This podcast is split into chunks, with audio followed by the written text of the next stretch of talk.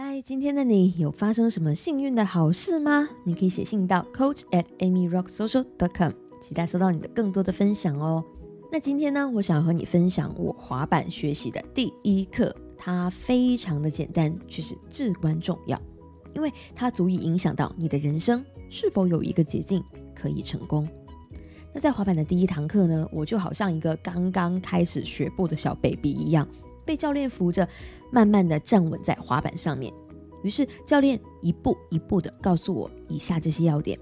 专注你的脚下，专注你的前方。专注你的迅速转身，专注你的膝盖弯曲，专注你的速度，专注你的专注你的巴拉巴拉巴拉巴拉巴拉。当然，它不是一次告诉我这么多需要专注的，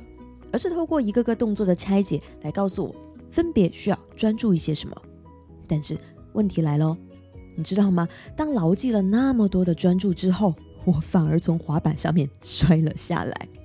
因为我在专注脚下的时候啊，我又想要专注前方。同时还记得要专注在迅速的转身这个动作上面，然后还想起来要膝盖弯曲，但是速度不见了，我就开始惊慌，然后不受控的身体就硬生生的从四个油滑的轮子和不听话的滑板上面华丽的飞了出去。这时候教练按下了暂停键，他笑着说：“Amy，你刚刚其实很好，你有用心记得那么多需要专注的部分，但是你知道为什么你会摔下来吗？”为什么啊？摔到真的很痛，因为你一次专注太多东西了啊！原来是的，作为初学者，你首先要知道的是，你需要专注那么多细节的东西。然后第二步就是你需要把你的心态放对，因为作为初学者，就算你求胜心切，但是你也无法一次专注很多东西。也就是说，你要训练自己。在最初打稳基础的这个阶段，一次只能专注一件事情，因为同时专注很多东西反而会让你分心，什么都无法专注了，所以你就一定会失败。当然，你可能会问，那如果一次只专注一件事情，其他都不理的话，那岂不是一定会失败？对，也不对。对呢，是因为当成功的因素有十个，而你只专注在一个的时候，你当然无法成功。但不对，则是因为当你这一次只专注在这一件事情，努力练功的时候，你就会保持专注，从而让你自己可以很扎实的练好这一个基本功。而当你练好了第一个基本功，你就是在成功的要素清单里面做了加法的动作。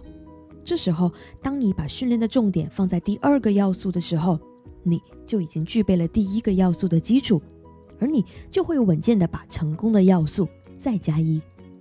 哇哦！没想到，原来成功玩滑板的秘诀竟然在这里。但想看看最妙的部分，不只是你可以用这个简单却深奥的道理把滑板学到会、玩到好。而是你可以把这个哲理完全的用在你的生活和事业里面呢。例如，你有没有在生活当中，比方说，嗯，做家事好了，想到要做这个，又要做那个，还要做那个，于是同时开工好几个事情，你却发现忘了做这个，又忘了做那个，或者好像每个都有做了，但是每个都却没有做好，效率反而更低了呢？又好比是在事业上面，你动力十足，想要做这做那，但当理想愿望全部都堆在一起的时候，你却发现不知道要从哪里入手了。于是做一做这个，又做一做那个，到头来你浪费了更多的时间精力，事情却没有做好，却还收获了不少的挫折感，对吧？所以啊，一次只专注一件事情，是教练 Big 教给我的重要的。第一课，我也要把这个重要的启发送给你，因为你值得收获比你想象中更大的成功，